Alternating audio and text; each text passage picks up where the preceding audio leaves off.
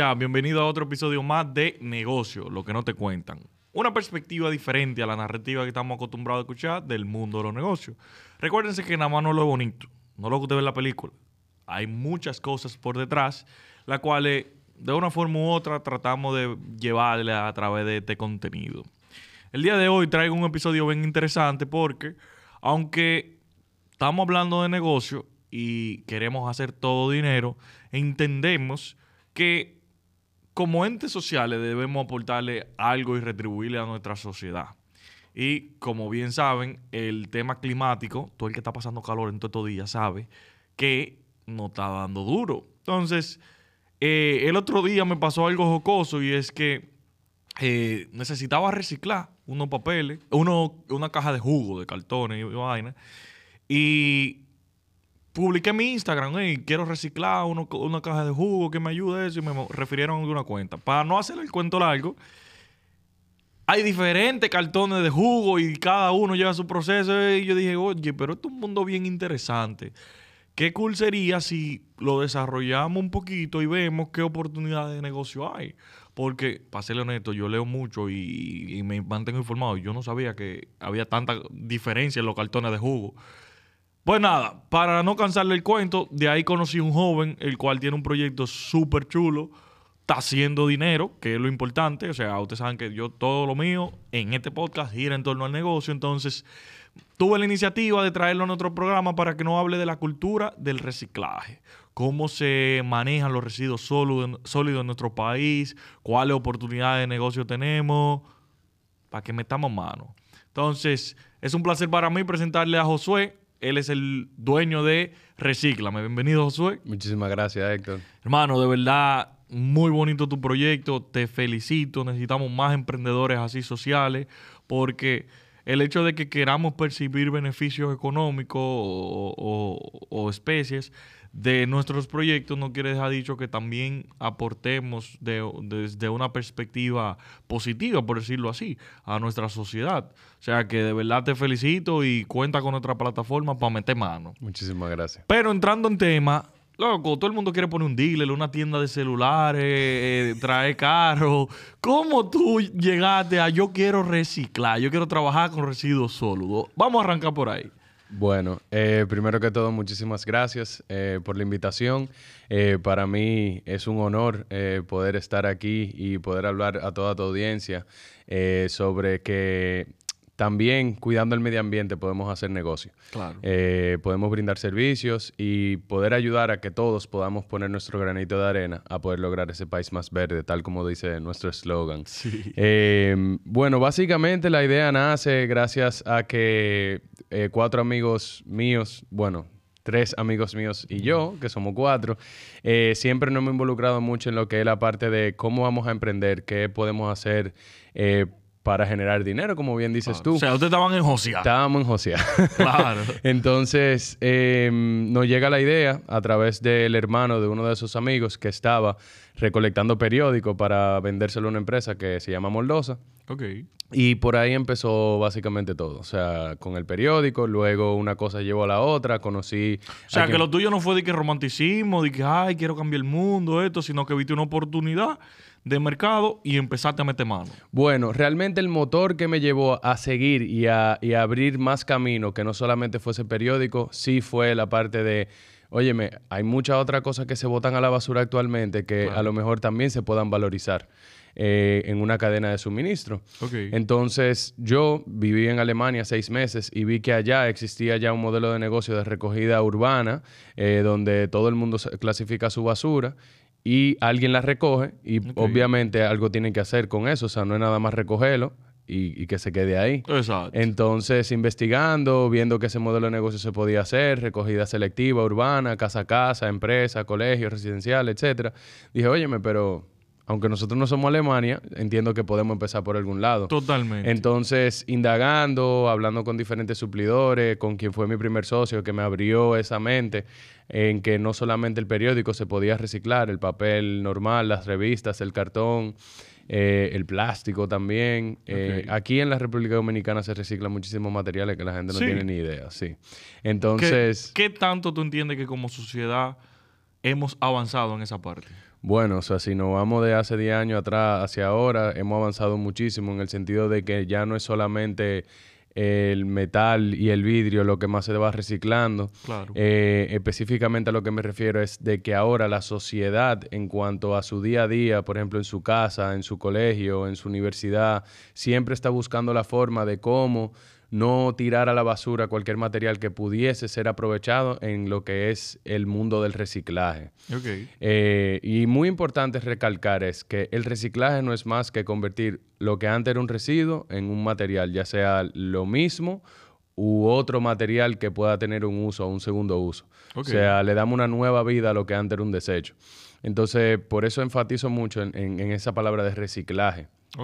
Eh, también, eh, cuando nosotros nos damos cuenta de que existe todo un mundo, entonces ahí es donde entra, vamos a tirar número, lápiz y papel. ¿Cómo Ahí, va mi, nosotros... ahí va mi segunda pregunta, que es el lado romántico.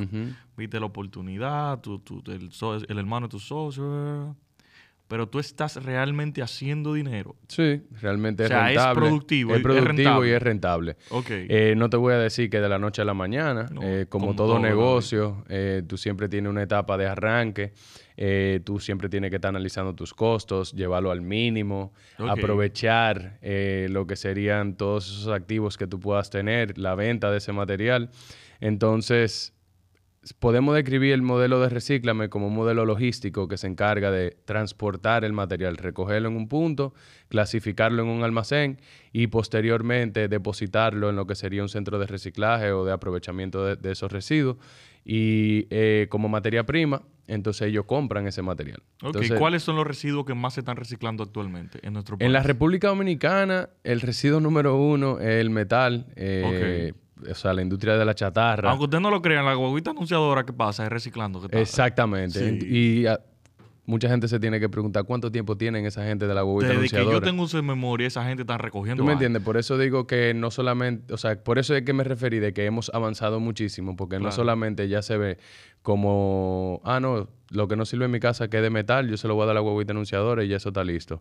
O los famosos botelleros que tú le entregas la botella de vidrio y ellos la venden para su reuso y demás. Sino que también tenemos el papel, tenemos el plástico dentro de sus diferentes clasificaciones del plástico, como son la botellita de agua, que es el PET número uno, el PP número 5, que es básicamente la mayoría de los plásticos que, que- que utilizamos, por ejemplo, percha, hamper, silla, eh, los envases de, de poner la comida, todo tan hecho de ese mismo material que el PP número 5. Ok. Eh, el, el HDP, que son los famosos galones de, de cloro, de aceite y demás. ok. Y ahora Que aquí lo reciclan, pero para poner eh, habichuelas, la vaina mantequilla. es una forma de reutilizarlo y no Claro. botarlo. Pero esas industrias que crean esos materiales, yo trabajé en una una vez que se llama Majestic Plastic, eh, todo lo que era el scrap de, vamos a suponer, salió, una silla que era roja con una pinta blanca, ya, ya eso no se puede llevar al mercado, obviamente. Claro. No cumple con especificaciones de calidad. Entonces lo que se hacía era que se molía ese mismo material, se clasificaba por colores y se reintroducía al proceso.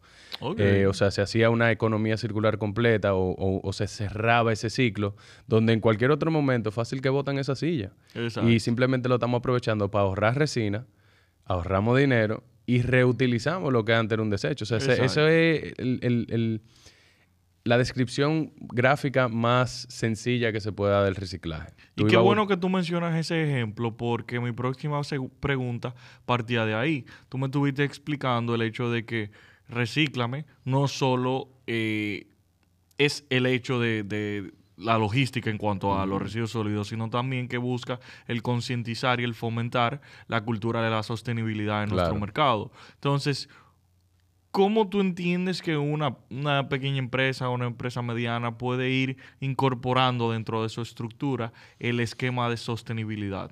Hablábamos backstage de que, por ejemplo, aquí se usa mucho papel, pero uno lo que hace o lo tritura o lo bota así tal cual. Entonces, ¿cómo tú entiendes que una empresa puede ir dando esos pasos? Porque mucho que poco, por mínimo que se haga, si se hace algo, aporta. Entonces, ¿cómo tú entiendes que puede ir dando ese... Lo primero, o sea, mi mayor recomendación es que identifique qué materiales se están desechando actualmente. Ok. Eh, voy a reformular. Lo primero es concientizar a través del ejemplo. Señores, miren, estamos utilizando demasiado papel, se está imprimiendo demasiado papel. Claro. Eh, Que ahora ¿cómo lo podemos- ponen en la firma, Exacto. correos. ¿Cómo podemos realmente nosotros reducir el consumo de papel? Vamos a hacer algo, proceso más electrónico. Yo soy ingeniero industrial y le voy a dar un detalle a mucha gente. En la parte de, de tú analizar un proceso, también puede venir mejoras al proceso. Y con esa mejora del proceso, tú reduces costos. Entonces, si podemos eh, volver electrónico ciertos procesos que eran manuales antes, primero vamos a reducir la cantidad de papel. O sea, eso, eso es un ejemplo. Eh, pero definiendo ya y yendo más directo a tu pregunta, identificar qué materiales se están utilizando, qué materiales se están desechando, que realmente pudiesen ser aprovechados para el mundo del reciclaje, eh, a la par, concientizar a cada uno de sus empleados sobre el uso correcto, un uso adecuado, de que, óyeme, si tú imprimiste algo y salió mal, guarda esa hoja, y, y si tú no vas a imprimir algo totalmente importante, que a lo mejor un comunicado que tú se lo tenga que pasar a otra gente, Claro. imprímelo del otro lado de la hoja. Todavía puedes seguir utilizando esa hoja que está impresa de lado y lado, córtale los bordes y tienes post-its y no tienes que comprar post-its. Oye, Eh, con lo que es, por ejemplo, la botella de agua o el agua. Eh, trata de ver si tú puedes comprar eh, un filtro de agua. O sea, hay diferentes formas en las que nosotros podemos en una empresa ir inculcando lo que es la sostenibilidad, que no sea solamente ir a sembrar árboles de cada año un día. eso es O sea, así. internamente hay procesos que nosotros podemos ir cambiándolo poco a poco, que no solamente eh, van a aportar al medio ambiente, sino que también van a reducir costos. Muchas veces la gente me pregunta, óyeme, pero todo lo que tiene que ver con sostenibilidad es caro. Es caro la primera vez que tú lo implementas, pero a lo largo del tiempo la sostenibilidad tiende a ser más barata que tú seguir con el mismo proceso que tú estás haciendo. Eso es así. Un ejemplo bien sencillo, o sea, tú compras 10 botellones de agua mensuales y con un filtro de agua tú no compras un solo botellón de agua, tú nomás tienes que darle mantenimiento cada tres o cuatro meses a un, a un filtro. Claro. Entonces imagínate que cada quien vaya a llevar su termo, no tiene que estar con, con esa cantidad de botellitas de agua que se botan en la basura y sobre toda la cosa tú como empresa, primero tú le vas a dar agua de más calidad a tus empleados, pero también tú a través del ejemplo vas a fomentar una cultura de consumo responsable. Totalmente. Y eso impregna un, un eslabón tan positivo porque tú cambias el mindset de toda tu organización. Y mucho la gente que se poco- empieza a preguntar, ¿y qué más yo puedo hacer? O sea, tú despiertas esa curiosidad. No, y fácilmente el empleado sale de ahí y va a su casa y empieza a tomar las mismas, las mismas prácticas. Que si tienen hijos y los hijos terminaron las tareas, ellos reciclan ese, ese- esos papeles o esas cosas. Entonces se transmite y se extrapola a una realidad ya social, que tú empiezas micro entre tu empresa, pero se eh, potencializa porque cada personal tuyo, cada colaborador tuyo se vuelve un embajador de esas prácticas. Nosotros en Reciclame RD, por ejemplo, nos caracterizamos mucho por la parte de concienciación, como tú bien mencionas. Claro. Y nosotros cuando hacemos capacitaciones sobre el manejo correcto de los residuos, no es solamente, ah, mira, tú vas a separar el papel en este contenedor, el plástico en este contenedor, el cartón en este contenedor. No, cómo nosotros a través de, de prácticas eh, más responsables, de consumo responsable, podemos reducir la cantidad de residuos que estamos generando. Claro. Entonces, siempre fomentamos de que esa información que nosotros estamos dando en nuestras capacitaciones se lleve más allá, porque cada empleado, o en- a nivel general, cada empleado vive en una casa. Eh, si son personas con familia, tienen hijos que están en el colegio. Entonces podemos nosotros armar una red que empieza en ese trabajo, pero se va entonces desarrollando Extrapolando, y claro. extrapolando a la casa, al colegio, al barrio, a la comunidad, al club donde tú vas a jugar pelota o vas a jugar basquetbol. Entonces, eso es lo que necesitamos, de que la información no pare solamente ahí, de que, ah, bueno, yo me lo explicaron en el trabajo, pero no tengo cómo hacerlo en la casa. Entonces, en Reciclame RD nosotros hablamos mucho de practicar con el ejemplo. O sea, de nada sirve de que tú en el trabajo seas muy consciente de que no se botellita de agua, de que tú lleves tu propio envase reusable, de que la comida trata de comer, de, de cocinar tu comida en tu casa y lleva tu propio envase, pero de repente en tu casa todo lo que llega es plástico, todo lo que llega es plástico de un solo uso, tú lo botas sin ningún tipo de conciencia. O sea, el ciclo, Los la que piden cadena no comida, puede- que viven desechando todo ese tipo de yo cosas. cuando pido comida yo siempre lo pongo en, en el- en la nota. Trata de darme la menor cantidad de plástico posible. Y ojo, o sea, incluso en Reciclame RD hablamos mucho de esto, de no satanizar el plástico. Tampoco de llevar la conversación a un punto de vista de que si tú lo haces así, de que si tú consumes Está un mal. plástico, tú eres, tú eres, tú eres, tú no sirves. Sí, porque No, al final del es día. un balance. exacto, ¿no? Y al final del día es un, un material que por mucho tiempo ha sido el predominante en todos lo- lo- los ámbitos. Entonces, eh, como tú dices, no hay que satanizarlo, sino ver cómo mejoramos la práctica del uso. Las cosas toman tiempo. Claro. Y no podemos pretender correr antes de caminar. Eso es. Siempre yo, cuando hablo en, en la presentación, o sea, el camino hacia la sostenibilidad tiene sus altas y sus bajas, pero es mejor pasos pequeños y certeros que a lo largo del tiempo me van a traer mejores y mayores resultados que yo querer dar cinco pasos para retroceder dos, tres pasos para retroceder uno. Al final, es como la, la, fa- la famosa analogía de la carrera entre la tortuga y el conejo. Ah, sí. O sea, la tortuga va a paso pequeño, firme, y llega a la meta primero porque el conejo se distrae, porque se, se acomoda, dice que va a llegar más rápido, pero al final la tortuga le gana. Entonces, es lo mismo con la sostenibilidad. O sea, debemos de ir poco a poco creando un balance. O sea, cuando hacemos las cosas al extremo, siempre se caen. O sea, eso está escrito en piedra en todos los lados. Claro. Entonces, Reciclame RD tomó mucho tiempo. Ujú. Reciclame RD no nació de la noche a la mañana. Pero Desde el nosotros... 2018. tú Desde el comentaste. 2018, ajá.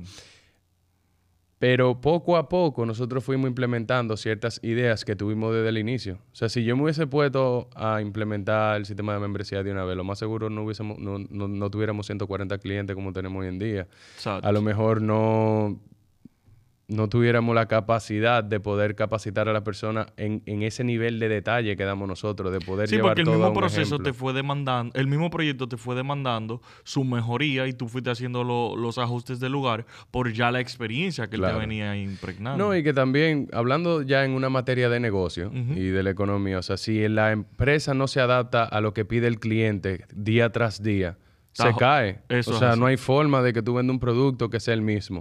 O sea, señores, a- hasta la pizza se ha tenido que, reinventar. que y- reinventar. Y, tú ves que le meten hasta Dorito y vaina, porque así siempre hay que mantenerse in- Y eh, los estudios de mercado, o sea, nosotros hacemos estudios de mercado, nosotros lanzamos productos nuevos, nosotros lanzamos ideas nuevas en Reciclame Claro. RD y hay algunas que funcionan, hay, algo- hay otras que no. Cuando nosotros participamos en el proyecto de aceleración de, de Ban Reserva, nos abrió mucho la mente, porque lo digo a, to- a toda sinceridad, hay veces que uno en el emprendimiento se estanca tanto en querer hacer lo mismo, porque lo mismo te está funcionando, tú medio te Eso acomodas, que uno no se quiere lanzar. Mi hermano, láncese, pruebe, dese duro, rómpase dos dientes. Ya lo sabes. Pero aprenda de cada uno de esos, de esos, de esos caminos que quieres emprender. Que te funciona, muy bien. Que no te funciona, mejor todavía, porque va a aprender y te va a crear un camino nuevo. ya tú sabes el cual no funciona. Exactamente. Eso, eso a veces es más importante. Es solamente un error si tú lo cometes otra vez. Exacto. Mencionas algunos eh, términos que quiero rescatar para entrar en esta, esta eh, última parte. Hablabas de costos, hablabas de oportunidad. Entonces, ya desde el ámbito de negociante, de joseador, ¿cuáles tú entiendes son las oportunidades que actualmente presenta el mercado del reciclaje en nuestro mercado? Dígase, tal como tú bien comentas, el proceso de, de- del reciclar, de hacer eh, el proceso de reciclaje. Pero ¿qué otras alternativas yo tengo? Puedo comprar materia prima ya reciclada y me sale más barato. O sea, háblame un poquito de cómo alguien que está allá atrás y quiera buscarse un par de pesos extra puede empezar a entrar en este mundo y hacer algo rentable y chulo. Ah, y perdón, y háblame del upcycling, que por eso fue que, Sí. que quise traerte. Bueno, mira, algo que bueno que tú lo mencionas, el upcycling, porque por ahí mismo iba a ir. O sea, la, la parte de reutilizar productos para darle otro sentido u otro uso es una de las maneras más rentables de tu crear negocio. Yo voy a poner un ejemplo. Hacer macetas de latas de comida. Ok. O sea, hay gente que agarra, coge la, la lata, la limpia, la lava, obviamente, y hace maceticas de suculentas. Tú sabes que las suculentas, ahora todo el mundo quiere una suculenta. Todo el mundo. O sea, todo el mundo tiene una suculenta, todo el mundo quiere criar una suculenta, digo, sembrar una suculenta y, y que le, le florezca y demás. Eh, es una manera, por ejemplo, sencilla de definir el upcycling. Es que yo tome un producto que tenía un fin o que tenía eh, cierto uso y lo utilice para otra cosa.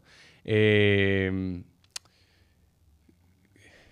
hay varios ejemplos ahí que, que ahora no me llegan, pero por ejemplo, ah, nosotros en Reciclame RD tenemos un contenedor que antes se utilizaba eh, para recibir una mercancía y ese contenedor se estaba botando todo el tiempo. Entonces yo aproveché y O sea, le dije- botaban el contenedor. Lo botaban el contenedor porque venía medicina ahí o lo que sea y decían no, no se puede hacer más nada que botarlo. Ok. Y visitando a ese cliente, yo veo los contenedores todito apilados y yo le digo, pero ven acá, esos pueden ser los contenedores que la gente puede utilizar para reciclar. O sea, hay mucha oportunidad en tú encontrarle un segundo uso a lo que antes se utilizaba para otra cosa y te sale más barato. ¿Por qué? Porque es algo que se iba a botar. Claro. O sea, cuando algo se iba a botar, no tiene valor. Ahora, cuando algo tú lo vas a reutilizar es porque tú le encuentras un segundo valor. No te vayas más lejos. Mira la industria de la paca, como se ha potencializado dándole un segundo uso a ropa que a veces uno la desecha, entendiendo que ya no nos gusta o que está muy vieja, pero para otra persona eso es una prenda súper nueva. Claro. Entonces, eso es otro ejemplo de cómo se puede reutilizar. Uno que a mí me gusta mucho, que lo estuvimos hablando fuera de cámara, es como tú los materiales de un solo uso, que por lo general están muy involucrados en la industria de la comida, eh, por delivery, por takeout y demás, están tratando de cambiar la materia prima de plástico por materia prima orgánica. ¿Para Ok. qué? Para que cuando ese material se bote o, o se deseche, porque ya está contaminado con la comida o por alguna otra razón, no, real- no impacte directamente al medio ambiente, sino que se pueda realmente degradar. Ok. Señora, hay gente que están haciendo funda plástica y envase plástico con, con restos de pescado. De pescado. Sí. En, Su- ¿Es en Suecia. Una muchacha salió con un alga o, o y con, con unos restos de pescado eh, y creó una enzima o, o algo parecido, creo que fue. Y ella estaba haciendo funda plástica. Entonces, esa funda plástica, como viene de una materia orgánica, cuando se bota, o sea, se degrada. O sea, al final del día, esa es la ventaja de la materia orgánica. O sea, la tierra entra en contacto con la tierra y se lo come. O sea, que es yo te comentaba el proyecto que vi en Shark Tank de eh, eso fue en Colombia unos emprendedores que desarrollaron un, un proceso en el cual ellos te creaban desechables, dígase vaso, plato y eso, y luego que tú eh, lo utilizabas podías sembrarlo y de ahí te nacía un pequeño árbol, una pequeña planta y eso, y tú dirás como que wow, imagínate tú, eh, pedimos una caja de pizza, todo el mundo comió con su plato y después tú le dijiste, miren, denle para el Pa'l jardín, patio. denle para el patio y siempre y meto bye. eso, tú te quedas como que wow. Entonces, entiendo que esas son prácticas acertadas y que solo hay que abrir un poquito la creatividad. El hecho de que tú te pongas y digas, ok, mira, los cepillos de dientes, que hay que cambiarlo cada seis meses. Vamos a ver qué podemos hacer con eso. O eh, déjame ver otra cosa que utilicemos. Que abran la mente, o sea, todo lo que tú crees que es basura, hoy en día tiene una finalidad. Eh, una industria que entiendo que tiene una gran oportunidad porque es una industria, o sea, yo no soy ingeniero civil, pero tengo muchos amigos ingenieros civil y hemos estado todo el tiempo tratando de ver qué podemos hacer, qué podemos hacer en, la- en el método de la de construcción. construcción, Los desechos ¿verdad? de construcción se utilizan aquí básicamente para llenar, rellenar hoyos. Sí, Entonces, ¿qué se puede hacer con el concreto que se, que se, que se queda ahí? O, o que tú rompes una pared y se te quedan todos esos escombros. Claro. Que no sea solamente botarlo en, en- en otro botadero. Pero me iba a ir un poco más lejos. Ahora mismo en la industria de la construcción se está utilizando mucho el plástico para crear ecobloques, por así decirlo. No voy a decir que es un sustituto directo del concreto, porque el concreto tú tienes una cementeria y te sale baratísimo, pero a lo mejor a lo largo del tiempo eh, no cede tanto como el concreto o aguanta más que el concreto, porque el plástico dura eh, miles de años en degradarse, entonces es insulador. Eh, ¿Qué tanto insula más el plástico que el concreto cuando tú lo pones en una plancha? Exacto. O sea, ahí le di una idea. O sea, que si alguien saca algún proyecto de eso, por favor, me pueden dar par de De que- royalty. exacto, Un de que 10, te tiran tu 5. comisioncito, Claro, porque- porque entonces no pueden ser tan... claro. Cogerlo todo para ellos. Y mira, y tú lo resumiste, es la creatividad que se le puede impregnar. Aquí hay muchos mercados que todavía están vírgenes. Por ejemplo, El mismo mercado del reciclaje es virgen aquí todavía. Sí. O sea, que hay una oportunidad grandísima. que La cantidad de residuos Te iba a que se preguntar, botan. ¿aquí hay banco de alimentos? Sí. Sí, hay bancos. Porque no, no conocía, pero eso es una industria que está aquí virgen. Y aquí se desecha mucha, mucha eh, comida y cosas así. Bueno, estábamos hablando del CODES. El CODES tiene un proyecto buenísimo eh, con, con la parte del Banco de Alimentos aquí en la República Dominicana, eh, que es mucha comida que no está eh, expired, o sea, no, se, no llegó ya a su fecha de que... de, de expiración. de expiración, eh, que está próximo a llegar, pero no se puede utilizar en un comedor o algo así. O sea, hay muchísima gente que pasa hambre aquí, que no debería de pasar hambre. La cantidad de comida que aquí se bota es irreal. Entonces, ¿por Yo qué me no? pongo a pensar en esos hoteles que todo incluido, que ellos se hacen su super buffet. y luego tienen que desechar toda esa comida. Ahí hay una oportunidad grandísima de... de- Eso me acuerda mucho a una historia que nosotros ten- tenemos en la Universidad de Michigan, donde yo estudié, que en la cafetería, o sea, mira hasta dónde llega el ser humano. En la cafetería, todo lo que sobraba se tenía que botar. Ok. Y nosotros viniendo de República Dominicana, lo único que estamos viendo es que, conchale, tanta Están gente que no tiene que comer en mi país. Y no solo eso, aquí la cantidad de homeless, o sea, en Estados Unidos, la cantidad de homeless que hay afuera pidiendo por comida y que no se puede. Claro. Y la razón por la que no le podían donar la comida a ellos era porque si alguno de esa gente se enferma con la comida que le están dando, le pueden caer una demanda. O sea, oye hasta dónde llega el sentido del ser humano. Mierda. O sea, te están ayudando, te están, te están dando tu comida. Y si tú te enfermas, tú le vas a decir de que, mira, eh, Te demando y vaina. entonces... Sí, hay veces que, que, que son procesos que tú no lo, no lo entiendes y no lo asimilas, pero son los que llevan a las empresas a tomar las decisiones, porque mira cómo esa cafetería tenía que botar la comida por el hecho de que, mierda, prefiero botarla, coge una vuelta con una Oye, demanda. pero que tiene que haber alguna forma en la cual tú Entiendo descargues a la cafetería porque al final, o sea, le están haciendo más un bien que, que- que un daño. O sea, a lo mejor se- se enfermó porque no tiene una nutrición adecuada y no pudo aguantar lo que le estaban dando. Pero, Exactamente. pero sí, aquí hay unos proyectos muy interesantes. Están surgiendo organizaciones muy interesantes que están pensando mucho en la sociedad. Eh, y yo diría que el mundo del reciclaje, de la reutilización, de la sostenibilidad, o sea, del cuidado del medio ambiente, tiene un potencial enorme en este país que debemos de explotarlo. Y más por el tipo de país que somos. O sea, somos un tres cuartos de isla. Eh, o yo incluyo la isla completa porque también en la parte de Haití hay una oportunidad grandísima también de que podamos ¿tú eres trabajar pro juntos. haitiano? ¿Eh? ¿Tú eres pro haitiano? Yo soy pro vida. Ok, ok. Eh, al final del día, o sea, tuvimos, nos separaron por alguna cosa que pasó hace doscientos y pico de años, independencia o lo que sea, pero al final del día estamos compartiendo una isla Claro. que lo que pasa en la isla le pasa a los dos lados. O sea, Eso al final del día, si podemos trabajar en conjunto, es mejor que trabajar de lado separado y jalar para dos lados diferentes. Sí, eso es correcto. Entonces, en el mundo del reciclaje, o sea, yo, como tú bien dijiste, o sea, yo, yo le exhorto a todos de que piensen más allá. No es un residuo se botó. ¿Por qué se bota? ¿Por qué no se puede utilizar? ¿Qué otras cosas se están haciendo en otro mundo? O sea, con la basura en general se genera energía, Sí. gas natural, etcétera. Con la lila, con el sargazo. se- Con el sargazo ahora mismo. Hay un proyecto. Hay un proyecto en. Finlandia, o sea, se mandaron 60 contenedores, 60 contenedores, como dice un amigo mío, Carlos Mancebo, un saludo. Eh, 60 contenedores de lo que sea. Eso, es un barco, O gas. sea, 60 contenedores Es de lo que tú quieras, Eh, eso es dinero. Eso es dinero. Entonces, si del sargazo, que es un problema grandísimo, Sí, yo estuve por, A por nivel área este turístico, en es esos un- días y está, oye, se ve nunca. feo. Al final del día, o sea, a mí no me importa, yo me baño con o sin sargazo, porque a mí me gusta la playa. Y a mí no me importa.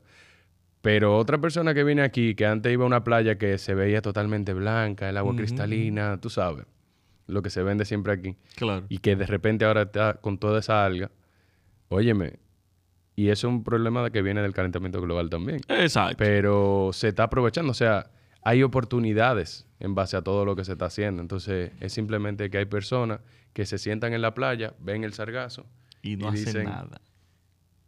Aquí hay algo. Nadie está recogiendo ese sargazo. ¿Qué podemos hacer? Hay que hablar con la gente. O sea, Lo que hablábamos de la creatividad. Él tuvo oportunidad donde otros solo ven basura. del sargazo se puede sacar combustible porque es rico en carbono. Oye, ese. Oh, Wow. O sea, tú, tú hablando y yo estoy que- así procesando y yo, mira, cuántas oportunidades hay. Para ir cerrando, hermano mío, ¿qué incentivos actualmente eh, nos da o nos confiere eh, el Estado en materia de la aplicación de, de una cultura sostenible? Para que se animen los muchachones y sepan que también se ahorran par de impuestos si, si optan por esta cultura sostenible. Bueno, lo primero es que en la ley, eh, eh, o sea, en el marco general de la ley, eh, no voy a profundizar mucho, No, no, porque no. cada quien les recomiendo que la lea Claro. y que lea el reglamento también. Eh, algunos de los incentivos que... Es la 225 guion 20, 20, exacto. ujú. Eh, ley de gestión integral de residuos sólidos. Eh, dentro de los incentivos que, que- que- que ofrece a una empresa que tenga actividades descritas en el artículo 44, que ahí es donde describe las diferentes actividades que debe de tener o que invierta en lo que son empresas de reciclaje. Por ejemplo, durante cinco años tiene una excepción del ITEVIS eh, en los activos. Eh, son por periodo de cinco años, porque entiendo que ese es el periodo en el que ellos entienden que la ley ya va a entrar, o sea, entra en función, pero como que la ley se va a sentar bien, como que todo el mundo se va a, va a actuar en en el marco que confiere la ley. Eh, también, por ejemplo, en importaciones, en los aranceles de esas importaciones de esos equipos, también van a tener exenciones. O sea, van a parar mucho a esas empresas o esas personas jurídicas que inviertan en procesos y en proyectos de reciclaje.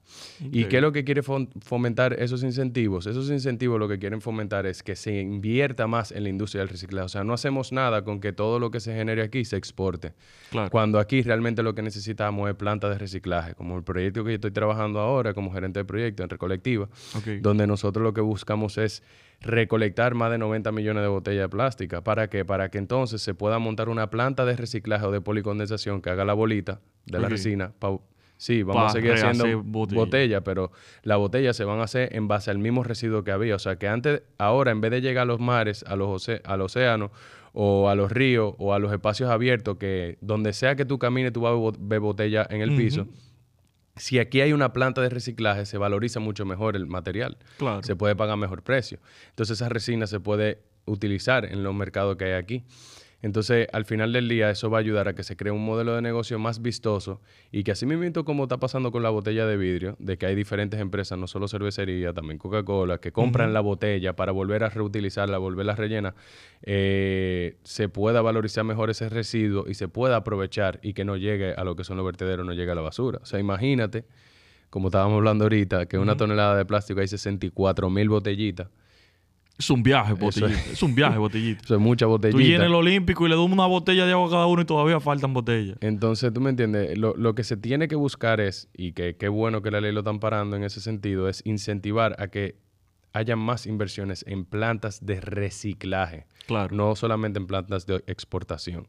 De que en la República Dominicana podamos nosotros utilizar materiales reciclados que estén hechos aquí. Exacto que no haya que importar tanto, que no haya que, bueno, que la exportación siga, pero que no haya que estar importando todos esos materiales. Y que al final es producción, al momento de que tú desarrolles línea de productos, tú te vuelves más comercial. Correctamente. Y obviamente, o sea, tú montas una planta de reciclaje de plástico, tú generas empleo, ayuda a la comunidad, Exactamente. Eh, limpia mucho, mucha zona que hay, porque, o sea, una planta de reciclaje necesita mucha demanda de botellas plásticas. Entonces, cuando tú empiezas a salir a la calle y ofreces un precio que a la gente le es vistoso, yo voy a poner un ejemplo, hay una empresa en Honduras que se llama Inbema, y allá en Honduras la gente, hay gente que vive de recoger la botella plástica, o sea, ni siquiera tienen un centro de acopio, o sea, ellos están todos los días en la calle recogiendo su Como botella aquí los plástica. Que andan. Exacto, recogen su botella plástica, van y la venden a Inbema y Inbema se la compra directamente a ellos. Y Inbema lo que hace es que con esa misma botella plástica, entonces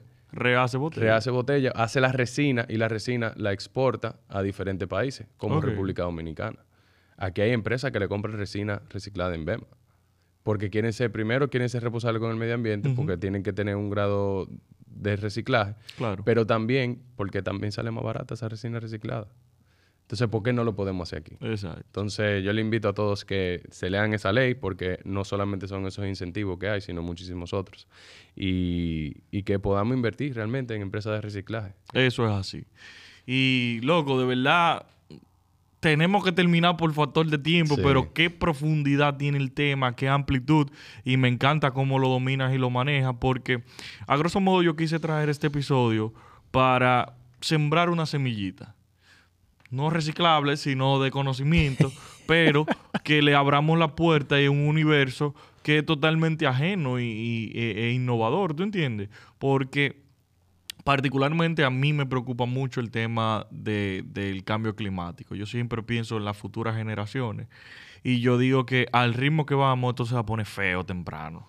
O sea, tú ves, por ejemplo, la, el mismo, la misma temperatura, los fenómenos atmosféricos, un sinnúmero de cosas que están pasando y tú dices como que, ok, en el mismo ongoing del día a día uno lo ve y no lo analiza, pero oye, hay que prestarle atención. Entonces nosotros, aunque nos guste nuestro cuarto, aunque queramos tirar para adelante, aunque eso, podemos ver oportunidades en, como decíamos ahorita, cosas del día a día. Entonces, ¿por qué no abrir un poquito la mente y tratar de ver mira, aquí tal vez yo tengo una oportunidad de negocio. Si yo soy un agricultor y, y por ejemplo, le doy comida a mis eh, animales, un creador, eh, le doy comida a mis animales, ¿qué tal vez puedo hacer con, con, lo, con lo que me queda, con la material y eso? O sea, que me, como que abra la mente abrir la mente y ver oportunidades y ver escenarios totalmente distintos y también la cultura interna dentro de cada eh,